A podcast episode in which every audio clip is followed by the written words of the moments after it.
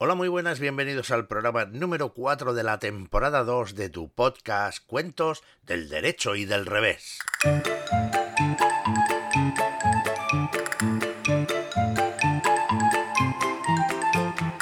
Y comenzamos siempre en este programa saludando a nuestros queridísimos amigos Pirata Burete, muy buenas, ¿qué tal estás?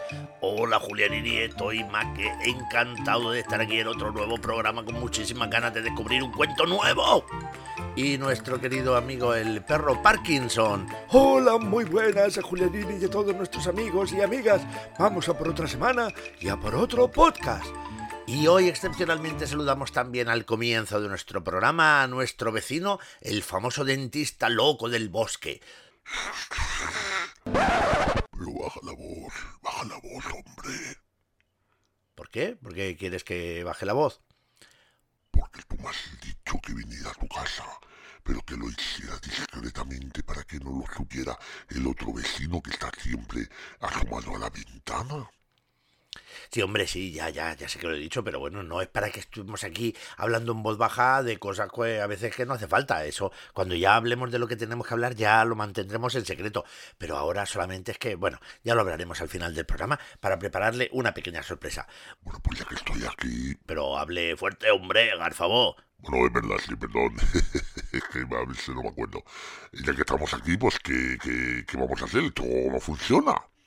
Bueno, pues esto es muy sencillo. Nosotros tenemos este programa, este episodio, en el que vamos a contar un cuento en la versión que llamamos del derecho. Es decir, vamos a contar un cuento tal y como nos ha llegado, tal y como lo encontramos en los libros que nos transmite lo que ha venido siendo la tradición oral de algún lugar del mundo. Y luego hacemos nuestra versión del revés. Nos lo pasamos bien, inventamos y creamos y hacemos un programa que esperamos que sea divertido para todos Ah, pues está muy bien, ¿eh? Sí, sí, sí. Entonces, ¿qué cuento vamos a contar hoy? Pues me alegro mucho que me haga esta pregunta, porque hoy nos vamos a ir de viaje. La semana pasada anduvimos por Moscú, por Rusia. Hoy nos vamos a ir, mm, bueno, lejos, porque en realidad está lejos, pero, pero cerca de donde estábamos. Hoy nos vamos a ir a Siberia. ¿Y dónde está Siberia? Siberia es una parte del territorio de la Federación Rusa. La Federación Rusa es, es, enorme, es grandísimo. Y nos vamos a ir concretamente a una de las regiones de la Federación Rusa que se llama Siberia. Pero Siberia es tan grande que Siberia es como las tres cuartas partes del del terreno de la Federación Rusa. O sea, fíjate si es, si es grande, que son 13 millones de kilómetros cuadrados, casi 26 veces España. Es, es, es grandísimo. Y tiene casi 34 millones de habitantes. Fíjate, para un terreno tan grande, 34 millones de habitantes son muy pocos. Si España es 26 veces más pequeña y tiene 40 millones, 40 y tantos millones de habitantes, allí que es 26 veces más grande que España y solo hay 34, quiere decirse que si tú te mueves en un kilómetro, solamente vas a encontrar tres personas. Fíjate, que, que poca gente hay allí, claro. ¿Sabéis por qué? Porque Julianini, yo lo sé porque no sé si lo he dicho alguna vez en los programas porque he viajado mucho, pero la gente que no ha tenido la suerte de viajar como yo, oye, Parky, Burete, perdona, es que siempre con lo mismo, ¿eh? que ya sabemos que ha viajado, que sí que ha viajado mucho, que eres un pirata muy viajado, pero bueno, los demás, ¿por qué, Julianini? ¿Por qué? ¿Por qué hay tan poca gente? Porque realmente vivir en Siberia es muy complicado. ¿Así? ¿Y eso, ¿Y eso por qué? Pues porque Siberia eh, tiene, cuando hace buen tiempo, puede alcanzar los 25 grados, más o menos, pues como casi aquí como la primavera. Pero cuando hace frío, ah, amigo, cuando hace frío en Siberia, pueden llegar a tener fácilmente temperaturas de menos 40 grados. ¡Madre mía, qué frío que hace! Me estoy quedando helado. ¡Hala, exagerado! Eso, eso no existe, no que no existe, casi 40 grados, el agua se congela en las tuberías, bueno, hace un frío, hace un frío terrible, así que imagínate lo que sería vivir vivir en esas circunstancias. Y además imagínate vivir en esas circunstancias hace mucho tiempo, cuando a lo mejor no se disponían de cosas de las que se disponen ahora, pero pero bueno, muy muy muy complicado.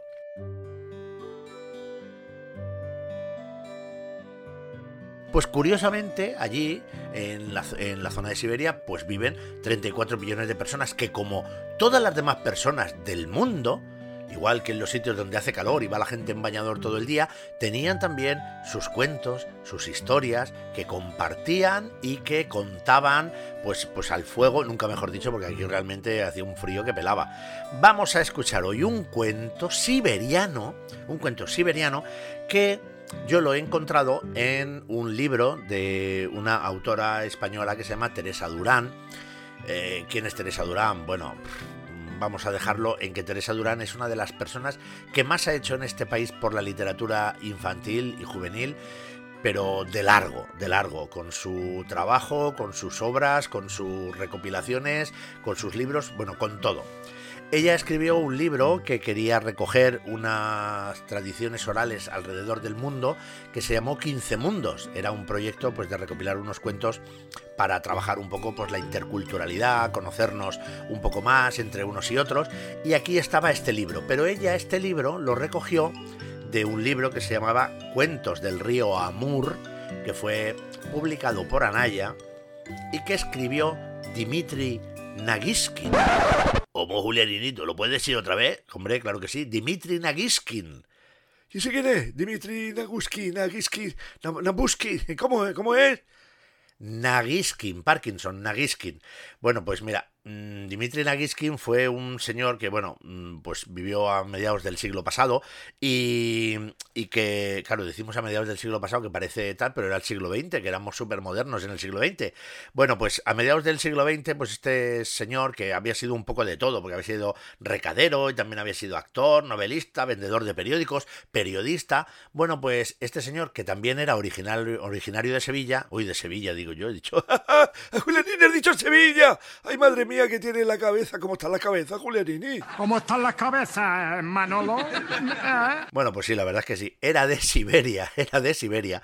Pues mm, mm, quiso recopilar el, el, acervo cultural por lo que la gente se contaba. Y entonces recorrió, en este caso Sinagiskin, viajó recorriendo en los distintos lugares donde había asentamientos de gente, por las historias que contaban. Así que nos dejó un libro maravilloso, un libro maravilloso que se llama Cuentos del río Amur. Y bueno, yo creo que hemos dado ya un montón de información, ¿no? Sí, Julianini, yo creo que sí. Yo me acabo de tomar un paracetamol porque tengo la cabeza que me va a levantar de tantas cosas que has dicho. Bueno, bueno, eh, no seas exagerado. Pero yo creo que ha llegado el momento de decir qué cuento vamos a contar y contar su versión del derecho. Eso es porque veo yo que estás aquí hablando y hablando y hablando y has dicho millones de cosas, pero no qué cuento vamos a contar. Bueno, pues sí, yo creo que va haciendo ya ahora, ¿no, Julianini? Eh, haga favor de ser un poquito ya, ¿no? No sé, tan pesado. Bueno, vale, vale, vale, que os estáis poniendo todos en mi contra. El cuento que vamos a contar hoy se titula... Cabeza hueca. Y esta es su versión del derecho.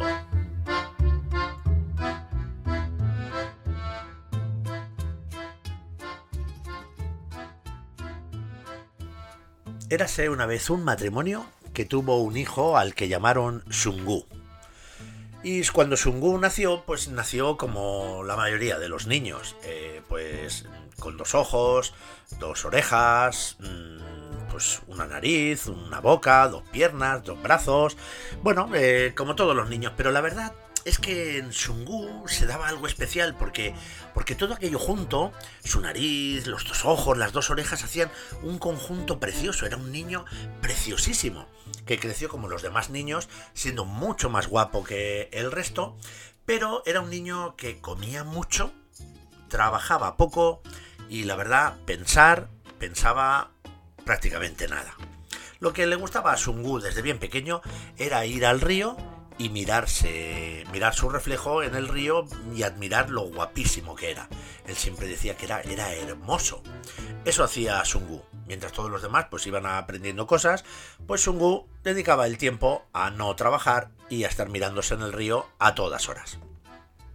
Ocurrió que, claro, como el tiempo pasaba, pues los padres de Sungu pensaron que ya iba siendo hora de enseñarle un oficio y en aquella aldea el oficio que solían aprender los jóvenes era el oficio de cazador, porque ellos vivían en la taiga y había que ser un gran cazador en la taiga para poder alimentar a la familia y al poblado. Así que le propusieron hacerle un gran cazador. Lo vistieron como tal, le pusieron una casaca de piel, le pusieron un gorro de piel de reno que abrigaba muchísimo porque allí hace un frío terrible, le pusieron también un cinturón lleno de distintos cuchillos con los mangos labrados que, que, daba gloria verlo, le dieron un arco y un carcaj lleno de flechas, además de flechas buenísimas, de mucha calidad. Vamos, que cuando Sungu estaba vestido de cazador de, pieza, de pies a cabeza, daba gusto verlo. Y claro, lo primero que él hizo cuando estaba así vestido fue ir al río a mirarse. Y si a los demás les gustaba, a él mismo ya es que le encantaba. Dijo, pero, pero qué guapo estoy, pero, pero esto es increíble, pero, pero vamos, eh, voy a ser el mejor cazador de, de todos. Y su padre le dijo, hijo mío, no es el traje el que hace al cazador, sino las ganas de ponerse en movimiento. Venga, vamos.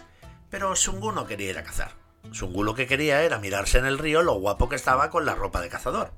Y cuando volvió a mirarse, se, se maravilló tanto de lo guapo que era, que empezó a bailar de lo feliz que estaba, empezó a bailar y a danzar, a mover el arco, que los que estaban a su lado se apartaron por si se llevaban un golpe, y empezó a bailar y a bailar y a bailar, y claro, como él tenía la música dentro de la cabeza, pues claro, para mantener el ritmo, pues empezó a pegarse golpes con el arco en la cabeza. Pero resulta que cuando Sungu se pegó el primer golpe en la cabeza, sonó a hueco. ¡Poc! Como si hubieras golpeado un tambor o un tronco hueco que no tiene nada. A eso sonó la cabeza de Sungu. Su padre se quedó admirado porque pensó, madre mía, lo que me falta. Encima tengo un hijo que tiene la cabeza hueca. Pero a Sungu aquello le pareció maravilloso, así que empezó a golpearse en la cabeza y empezó aquello a sonar como si estuvieran tocando un montón de tambores. Tanto, pare, tanto era así que de las casas salió la gente pensando que quién estaba tocando los tambores, porque todavía no era fiesta. Y se encontraron a Sungu pegándose con el arco en la cabeza, y se dieron cuenta que el arco sonaba así porque la cabeza de Sungu estaba hueca. Así que desde ese día, todos comenzaron a llamarle Sungu Cabeza Hueca. A él le daba igual, porque él seguía disfrutando de cómo sonaba su cabeza hueca y encima de los ratos que pasaba allí mirándose en el río. Pero su padre se preguntaba qué futuro podría tener un hijo con la cabeza hueca. Claro, resulta que no le podían enseñar a cazar, porque para cazar no puedes tener la cabeza hueca, tienes que ser muy inteligente para aprender un montón de cosas, seguir el rastro, no podían enseñarle a pescar, tienes que aprender un montón de cosas, hacer nudos, a preparar anzuelos, a, preparar pues la carnaza, un montón de cosas, no podía, así que no podía ir con su padre a que su padre le enseñara un oficio. Pero es que su madre tampoco podía enseñarle ningún oficio, porque no era capaz de aprender a secar el pescado, no era capaz de ahumarlo, no era capaz de curtir y limpiar las pieles, ni siquiera coserlas. Vamos, que Sungu no podía hacer nada, porque tenía la cabeza hueca. Lo único que le gustaba era ir al río y mirarse lo guapo que era. Claro, a él le daba igual, pero sus padres estaban muy preocupados, tan preocupados que un día, que estaban sentados en la puerta de casa, se estaban lamentando por el futuro de Sungu. ¿Qué vamos a hacer con nuestro hijo, que es un cabeza hueca? ¿Qué va a ser de él cuando no estemos nosotros para ayudarle? En ese momento pasaba por allí delante una anciana que nadie sabe de dónde había salido.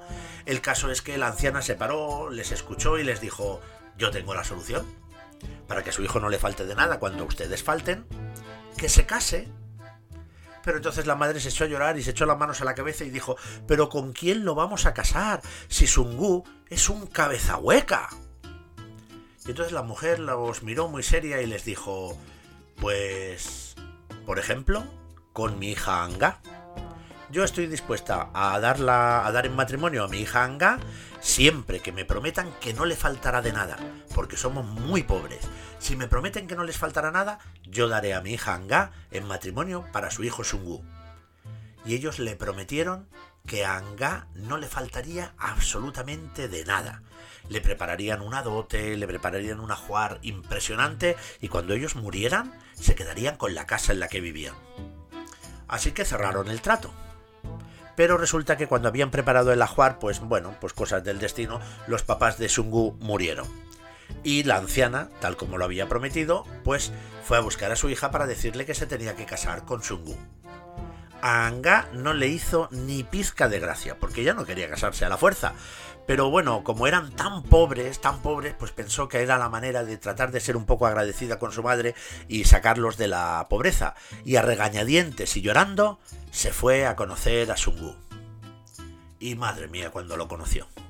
Allí estaba Sungu vestido de blanco, con las pieles blancas, y cuando Anga llegó delante de él, Sungu le dijo, ¿Has visto qué suerte tienes, eh? Menudo pedazo de novio te llevas, el más guapo del mundo, y además con una cabeza única en el mundo, porque cuando me golpeo suena a hueco. Y diciendo esto se pegó un golpe en la cabeza y efectivamente sonó a hueco. Y aquello preocupó muchísimo más a la pobre Anga, porque pensó, con un marido cabeza hueca, ¿cómo vamos a salir adelante? Es que no puede ser, mira, se agobió tanto que la pobre pues se echó a llorar, se echó a llorar. Y Sungu era tan cabeza hueca que creyó que Anga lloraba de la emoción de que él fuera el novio. Así que tan tranquilo y satisfecho de haber producido esa emoción tan preciosa en su futura mujer, se acostó. Y resulta que ahí estaba la pobre Anga pasando la noche mirando a Sungu dormir, que la verdad es que había que reconocer que el chico era guapo, eso no se podía negar, era guapo a rabiar, pero tonto, un cabeza hueca, vamos, tremendo. Y ella miraba y se acordaba de los tambores de su pueblo, que le recordaban a Sungu cuando se golpeaba la cabeza. Y se acordó que en su pueblo los tambores los pintaban y los decoraban. Así que mira, pues por matar el rato preparó pinturas, con arcilla preparó rojo, con carbón preparó negro, y empezó a pintar la cara de Sungu mientras estaba dormido. Oye, también lo pintó. También quedó que, que cuando, cuando se despertó es que parecía tal cual, pues como un demonio, lo había pintado de maravilla. Así que Sungu se despertó, la saludó y como todos los días se fue al río a mirarse lo guapo que era. Pero cuando se asomó, vio que las ropas que veía eran las suyas, pero la cara que veía no era la suya, así que empezó a decirle a su reflejo, ¡Eh, tú! ¿Por qué me has quitado la ropa? Devuélveme la ropa. Pero él miraba y claro, como no contestaba, pues no recibía respuesta. Así que empezó a gritarle y a decirle que, quién era y que dónde estaba Sungu. Y bueno, empezó a hacerse un lío hasta que dijo, empezó a llamar a Anga a voces, Anga, Anga, ven aquí. Entonces cuando Anga llegó, dijo, ¿quién, quién me llama? ¿Quién me llama? Y dijo, él soy yo soy Sungu, soy tu, tu futuro marido. Y dijo ella, ah, no, no, no, no, no, ni muchísimo menos. Sungu, mi futuro marido, es guapísimo, tiene una cara preciosa. Y él dijo, sí, eso es verdad. Pero tú, pero tú con esa cara sí pareces un demonio. Tú es imposible, es imposible que seas Sungu. Y él fue al río y se miró y dijo, pues, pues es verdad. Es verdad, no soy Sungu, pero tengo la ropa de Sungu. Esto, esto no hay quien lo entienda, esto es un lío tremendo. Mientras tanto, Anga lo dejó allí pensando en sus cosas y se marchó a casa. Y allí se quedó Sungu dando vueltas a su cabeza hueca. Entonces, pero entonces este que veo, ¿quién es? Madre mía, no puede ser. Ya está. Seguro que Sungu se tiene que haber perdido, estará por aquí por algún lado. Voy a buscarlo. Empezó a buscarlo, a pensar en qué sitios podía encontrarlo, cuando de pronto se le ocurrió un sitio estupendo y se pegó un golpe en la cabeza para celebrar la idea y sonó hueco. ¡Pong! Y entonces dijo él, un momento, un momento. Mi cabeza suena hueca, o sea que yo soy cabeza hueca. Entonces yo soy Sungu. Pero cuando se miró en el río dijo, no, soy cabeza hueca porque mi cabeza suena hueco, ¡pum! Pero, pero el reflejo que veo no es Sungu. ¿Dónde está Sungu? Se ha perdido. A ver si he perdido la cara de Sungu en algún sitio. Madre mía. Entonces regresó a casa y le dijo a Anga que se ve que a él había perdido la cara de Sungu en algún sitio, así que iba a ir a buscarla, es decir, iba a salir a buscarse a sí mismo, que no volvería hasta que se hubiera encontrado. Así que Cabeza Hueca o Sungu o el que estaba pintado se marchó de allí y nunca más regresó. Yo creo que eso significa que se fue muy lejos y que todavía, que todavía no se ha encontrado.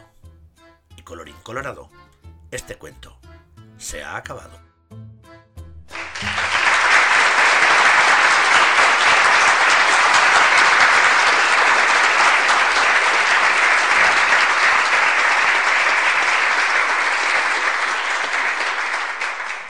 Bueno, queridos amigos, ¿qué os ha parecido la versión del derecho del cuento Cabeza Hueca, el cuento siberiano? Pues a mí, a mí la verdad es que me ha gustado mucho. Esto es una cosa muy, muy interesante. Y yo me estaba imaginando, claro, porque eh, yo tengo asociado, no sé por qué, cuando contan los cuentos la gente alrededor de la hoguera. Claro, tú imagínate, menudo pedazo de hoguera tienen que hacer eh, en Siberia para estar a gusto escuchando un cuento, ¿eh? Y, y, tanto, y tanto. Allí, pues me los imagino buscando el sitio más, más acogedor y más cálido para poder contar una historia y todos recogidos ahí al calor de la hoguera y al calor de las palabras.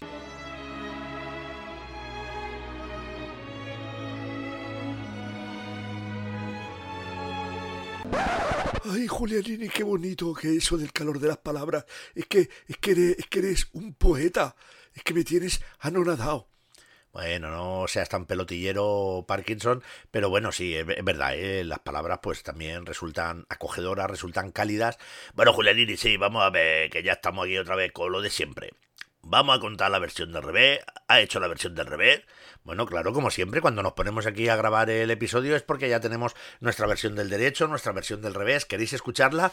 Hombre, por supuesto que sí. Dale, Julianini, dale. Venga, vamos ya, al favor. Pues aquí tenéis, sin más demora, la versión del revés de Cabeza Hueca.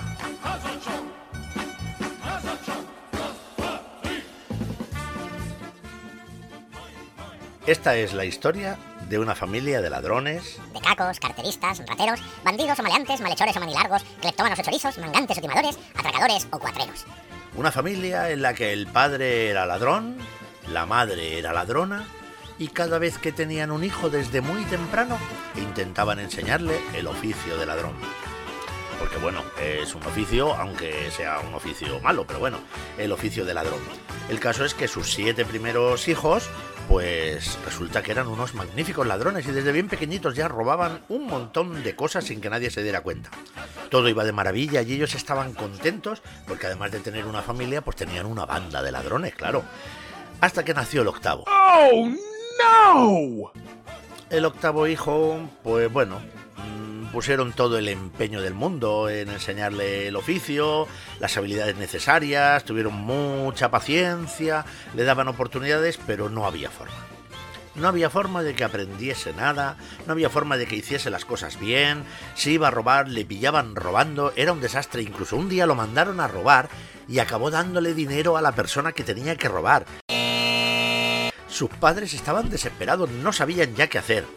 Y claro, era tan incapaz que, cuando le daban golpes en la cabeza y le decían espabila y, y la cabeza sonaba hueco, pues empezaron a llamarle cabeza hueca. Y poco a poco pues empezaron a dejarlo en casa mientras los demás se iban a cometer sus fechorías. Y claro, le decían, tú quédate aquí en casa, pero quédate sentado en la puerta, porque no puedes venir con nosotros. Y no hagan nada, ¿eh? No hagan nada, no intentes hacer nada, porque incluso si quieres cocinar algo, seguro que nos queman la casa. Así que tú quédate aquí y estate quietecito.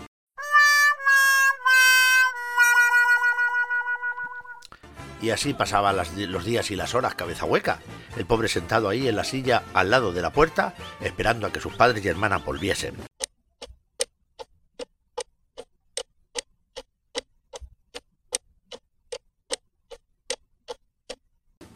Y cuando llegaban, pues se reunían todos en el comedor y empezaban a sacar todo lo que habían robado y lo ponían encima de la mesa y hacían el recuento y el reparto y demás, mientras Cabeza Hueca los miraba y callaba.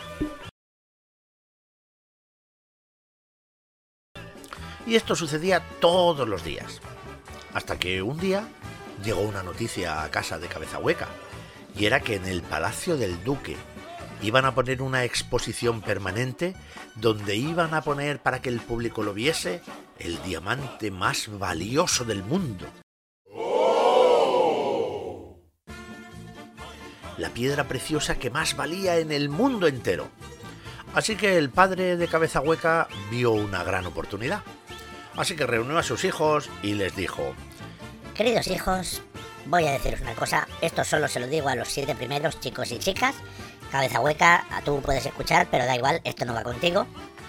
Resulta que han puesto en el Palacio del Duque una exposición permanente en el que exhiben el diamante más valioso del mundo. Y como mamá y yo ya nos estamos haciendo mayores, creo que ha llegado el momento de que esta banda familia tenga un nuevo jefe. ¿Y quién será el nuevo jefe? Lógicamente el mejor ladrón de todos. ¿Y quién será el mejor ladrón de todos? ¿El primero de vosotros? Que consiga traer el diamante, que consiga robar el diamante. Cada día irá uno de vosotros y el primero que lo consiga será el nuevo jefe de la banda familia. Así que el primer día se fue el primer hermano, pero cuando volvió mm, no traía buena cara, no, no, no, no, no. Resulta que lo habían descubierto. Había robado el, diamante, si había conseguido robar el diamante y se lo había metido en el tacón del zapato, que había puesto ahí un compartimento secreto, pues ahí lo había metido. Pero, ah, ja, aquel sitio estaba tan bien vigilado que era imposible robar nada, porque registraban minuciosamente. Esto no le importó a la segunda. La segunda era una chica muy decidida que se fue a la exposición y robó el diamante. Pero cuando llegó a casa traía la cara como el hermano primero, una cara así un poco chuchurría. ¿Por qué? Porque había robado el diamante, pero en la puerta la habían descubierto. Ella se había cosido un forro falso en el borde de la chaqueta, pero le habían pillado. Y ella misma dijo, ¡Ja! El sitio está muy vigilado. Será imposible robarlo. Imposible, dijo el tercero. lo haré yo, que soy un buen ladrón. Así que allí se fue, pero regresó sin el diamante y con la cara de pocos amigos. Resulta que también había conseguido robar el diamante, pero se lo había escondido en un compartimento secreto que se había hecho en el sombrero y le habían descubierto. Y cuando le preguntaron cómo estaba de difícil la cosa, él dijo, Difícil no, está imposible. Es el lugar más vigilado del mundo. Así que la cuarta hermana pensó que si habían registrado el zapato, la chaqueta, el sombrero, pues ella tenía un sitio donde no la iban a descubrir. Así que se fue, robó el diamante, pero la descubrieron. Y llegó a casa con cara de pocos amigos porque se había guardado el diamante debajo de la lengua. Ella pensó que si lo metía así debajo de la lengua, pues no le iban a descubrir. Pero cuando salió, el sitio estaba tan vigilado que descubrieron el diamante. Así que llegaba el momento de ir el quinto. El quinto de los hermanos. Se fue allí y regresó como todos, sin el diamante y con una mala cara. Resulta que también lo habían pillado. Él había conseguido robar el diamante. Se lo había metido en los calzoncillos pensando que a lo mejor no mirarían en los calzoncillos, pero amigo, resulta que los guardias estaban tan bien enseñados que miraron en los calzoncillos y le vieron el diamante y ah, lo mandaron a su casa. La sexta hermana, que le tocaba al día siguiente, estuvo dándole vueltas a ver cómo podía hacerlo, cómo podía hacerlo, y al final llegó, robó el diamante y casi estaba a punto de salir cuando le registraron la cesta que llevaba. En la cesta no había nada, pero ahí cuando miraron dentro de la morcilla y desmenuzaron la morcilla los guardias de la exposición. Allí apareció medio enmorcillado aquel diamante tan valioso, así que también la descubrieron. Ya quedaba el séptimo, Así que el séptimo pues se fue allí, pero el séptimo no pudo ni siquiera robarlo. Los guardias estaban tan sobre aviso que no tuvo ni siquiera oportunidad. Así que aquella familia de ladrones, de ladrones tan buenos y magníficos, no había conseguido robar el diamante. Hmm. Así que pasaron unos cuantos días en los que estaban todos sentados allí en el salón mirándose las caras unos a otros, así la cara un poco pocha y tristes, pensando que no eran tan buenos ladrones como ellos pensaban. No puedo creer lo inútiles que somos. Cuando de pronto...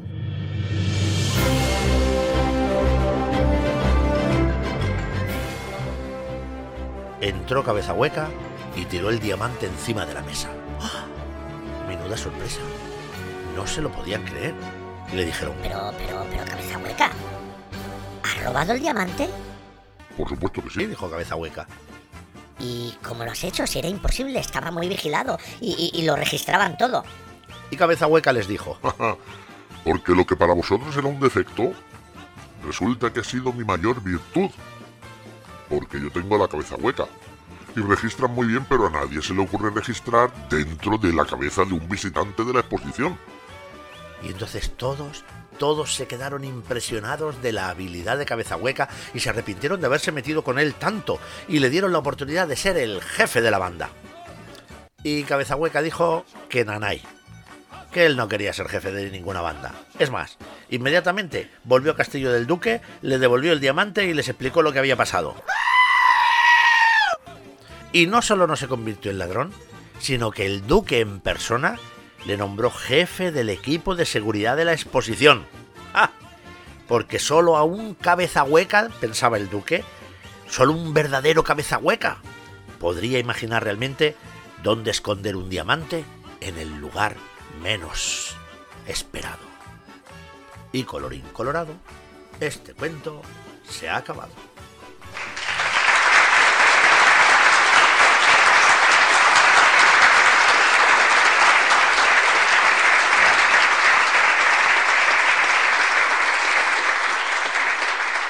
Y contadas las dos versiones de nuestro cuento siberiano Cabeza Hueca, llega el momento de una de las secciones que a mí me gusta mucho, que se titula...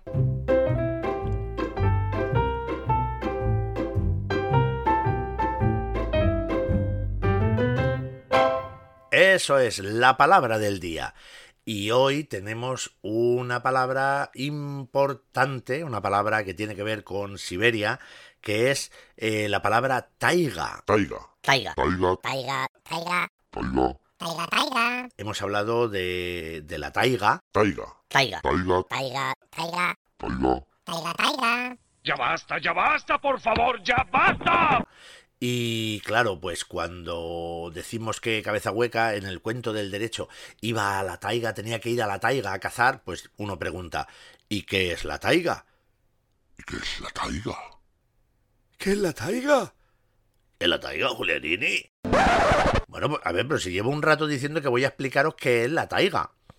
Si nos vamos al diccionario, encontramos que la palabra taiga significa, hace referencia a una selva, tenemos que pensar lógicamente pues en árboles altos, eh, propia del norte de Rusia y de Siberia, es decir, es una selva que nace en sitios donde el suelo está helado y ahí pues crecen solamente un tipo de árboles, pero bueno, en la taiga eh, todos esos árboles están tan juntos que forman como una especie de selva, un, nos imaginamos un bosque enorme, que este bosque, además, pues limita al sur con lo que se conoce la estepa.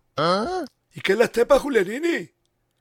Bueno, pues, pues digamos, si tenemos al norte la taiga, que es este bosque de suelo helado, pues al sur tenemos la estepa, que es una zona de campo, eh, pues, pues eso, pues un erial, un erial que es llano y extenso. ¿Y qué un erial, Julianini?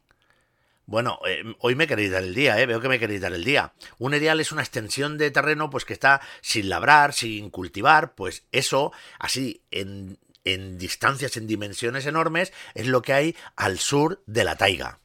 Ah, ¿y, ¿Y qué hay al norte? Pues al norte de la taiga está la tundra. La tundra que nos estás dando tu muchacho. ¿Pero qué es la tundra? Bueno, de verdad, es que hoy, hoy, no sé si es que queréis reíros de mí o qué queréis. La tundra es un terreno, imagínate que si fuera pues casi como la estepa, es un terreno llano, extenso, que pero como está al norte de la taiga y la taiga ya teníamos el suelo helado, pues imagínate más al norte todavía, que hace más frío, pues es la zona en la que ya no crecen ni siquiera árboles, que el suelo está cubierto pues, pues por líquenes, por musgo, a veces hay zonas pantanosas, pero, pero todo del suelo helado que ya no crece nada. Pues eso, en una extensión enorme. Eso es la tundra. ¿Alguien tiene alguna pregunta más que hacer? Pues yo, Julianini, ya quería saber eh, qué vamos a hacer con, con el vecino. Baja, baja la voz, baja la voz. Porque ahora sí que tenemos que hablar así porque resulta que hemos quedado, porque sabéis que el vecino se va a casar y tenemos que, que hacerle un, un regalo. Entonces eh, digo yo que pongamos dinero entre todos y así salimos y, y, le buscamos un regalo para la boda, que va a ser dentro de poco y nos va a pillar sin, sin comprarle nada. Ah, pues muy buena idea, venga. Mm, cogemos las carteras y nos vamos, venga, vámonos. Oiga, oiga. Oiga. Vaya, pues no hay nadie, qué raro. Yo creía que hoy era el día de esos que tenían que grabar sus cosas. Bueno, ya estamos en la calle. Yo creo que, que podemos entrar en esta tienda, ¿no? Que es, es, un sitio interesante para comprar porque es la tienda de las cosas de los espías. Y como él siempre está en la ventana, pues claro, he pensado yo que a lo mejor sería buena idea. Ah, pero es una buena idea, es una idea estupenda. Venga, va, vamos a entrar, vamos a entrar. Buenos días, ¿qué desean? Eh, hola, eh, estamos buscando, estábamos buscando un regalo para un amigo que, que se casa, ¿eh? ¿Estaban buscando algo especial? Hombre, por supuesto que vamos a hacer algo especial por el día de la boda, pero estábamos buscando, pues mira, pues algo que, que le sirviera, ¿eh? Porque él se asoma por la ventana para ver por lo que estamos haciendo y dónde estamos y todo eso. Entonces, pues él, así, pues para poder hacerle un regalo, ¿no? A ver, ¿tiene usted cositas de estas, de, de, de espía? Ah, pues muy bien, sí, sí, sí, claro que tenemos. Pues mire, yo, yo le podemos ofrecer aquí un montón de cosas. Mire, tenemos cámaras espías, cámaras para el coche, cámaras inalámbricas, objetos varios de ocultación, pinganillos, artículos de defensa personal, alarmas, cámaras de vigilancia, CCTV, DUR CCTV, Kit CCTV, MRX, PJ7, grabadoras de voz espía, cambiadores de voz, artículos de contraespionaje, básculas, micrófonos, eh, walkie-talkies, visores nocturnos, localizadores GPS, escáner portátiles, cajas fuertes, contadores de billetes, uniformes de camuflaje, micrófonos direccionales, linternas, botas, telescopio, miras láser. Nada, ha sido eh, Pirata, mi amigo Pirata Burete, que, que se ha desmayado de la impresión, claro, pues estábamos aquí escuchándole a usted y se ha desmayado, espere que vamos a recuperarle para que siga usted diciéndonos las cosas que tienen. Dos mil años más tarde. Bueno, pues al final, al final hemos comprado unos prismáticos, ¿eh? que, que, que bueno los prismáticos, ¿eh? Sí, para que pueda ver desde la, desde la casa, espero que, que les guste. Bueno, pues sí, la verdad es que, bueno, chicos, ya, ya por fin hemos cogido el regalo de la...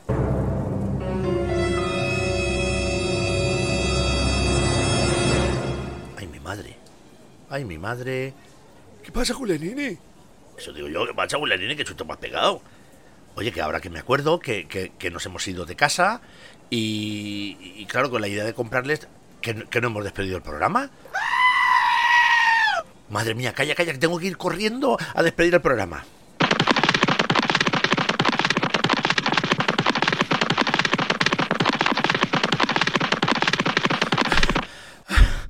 Bueno, pues, pues este es justamente el momento.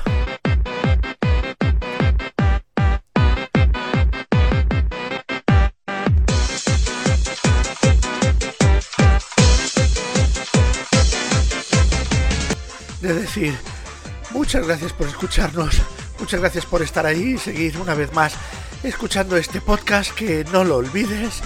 Es, eh, ya no sé ni, ni lo que había que decir. Ay, que lo importante del podcast eres tú. Un infarto.